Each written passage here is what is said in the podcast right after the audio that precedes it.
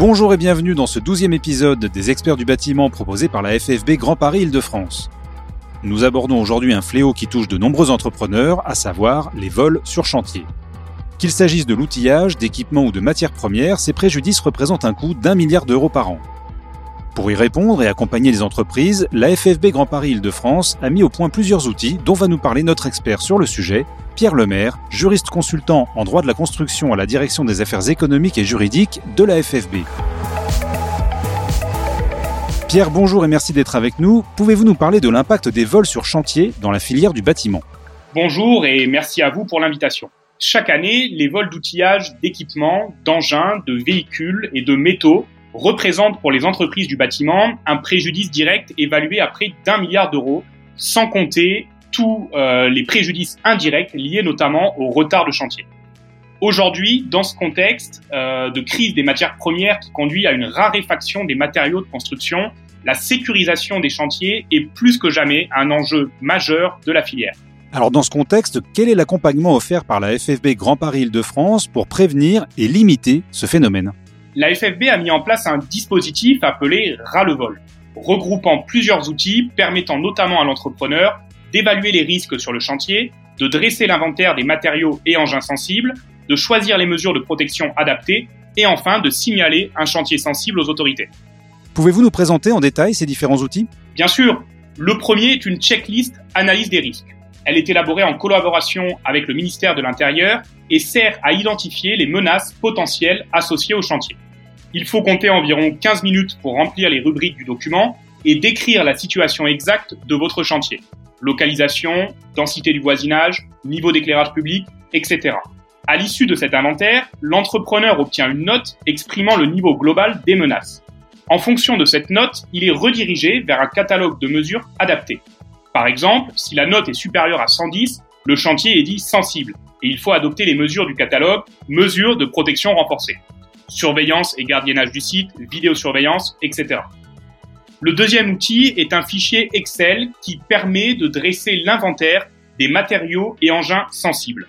Ce formulaire est à remplir en renseignant un maximum de détails sur ces objets, marque de référence, année de fabrication, défauts ou particularités identifiables, numéro d'immatriculation, etc. Ce fichier sera très utile aux forces de l'ordre en cas de vol pour pouvoir signaler le bien volé et l'identifier comme étant le vôtre s'il est retrouvé. Dans un milieu concurrentiel, enfin, où il est parfois difficile de s'y retrouver entre des offres plus ou moins globales, la FFB met à disposition de ses adhérents des guides pour les aider à bien choisir leurs prestataires en matière de sécurité privée, de mesures électroniques et de solutions de marquage. Alors on constate en effet que la FFB a déployé un arsenal de mesures pour lutter contre les vols sur chantier. Vous parliez aussi de signaler un chantier dit sensible. Pouvez-vous nous en dire plus sur ce point? Tout à fait. Lorsque les résultats de la checklist analyse des risques révèlent une note supérieure à 110, le chantier est dit sensible. Dans ce cas, en plus des mesures de protection renforcées à mettre en place, il est vivement recommandé de signaler ce chantier grâce au partenariat instauré avec les forces de l'ordre. Pour cela, l'entrepreneur doit remplir une fiche navette élaborée par la FFB et le ministère de l'Intérieur destinée à présenter le chantier et les mesures de sûreté déjà mises en place par l'entreprise. Une fois complétée, elle est à me remettre par mail à l'adresse suivante lemaire p l e m a i r e p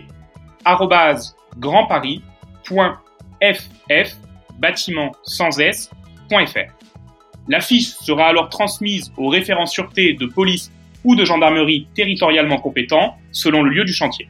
À partir des données connues sur l'environnement et la criminalité associée au quartier du chantier, l'agent désigné analyse la pertinence des mesures de sûreté envisagées par l'entreprise et il émet des préconisations complémentaires. Dans les cas jugés les plus sensibles, le référent sûreté peut proposer à l'entreprise une visite conseil du chantier, voire du siège et des espaces de stockage de l'entreprise pour affiner la liste des mesures à mettre en œuvre. Pour finir, Pierre, pouvez-vous nous dire comment l'entreprise peut se procurer tous les documents évoqués, comme la checklist analyse des risques, l'inventaire du matériel sensible ou encore la fiche navette? Alors pour cela, rien de plus simple, l'entreprise peut se connecter sur le site de la FFB Grand Paris Île-de-France grâce à ses identifiants adhérents. Et l'entreprise peut aussi me contacter directement au 01 40 55 10 98 pour tout complément d'information sur le dispositif et aussi pour être accompagné rapidement et efficacement en cas de vol. Pierre, merci beaucoup pour ce tour d'horizon très complet des solutions pour les entreprises victimes de vols sur leur chantier. C'est la fin de cet épisode des experts du bâtiment. Merci d'être fidèle à ce rendez-vous que vous retrouvez sur toutes les plateformes d'écoute de podcast comme Deezer, Spotify ou Apple Podcast.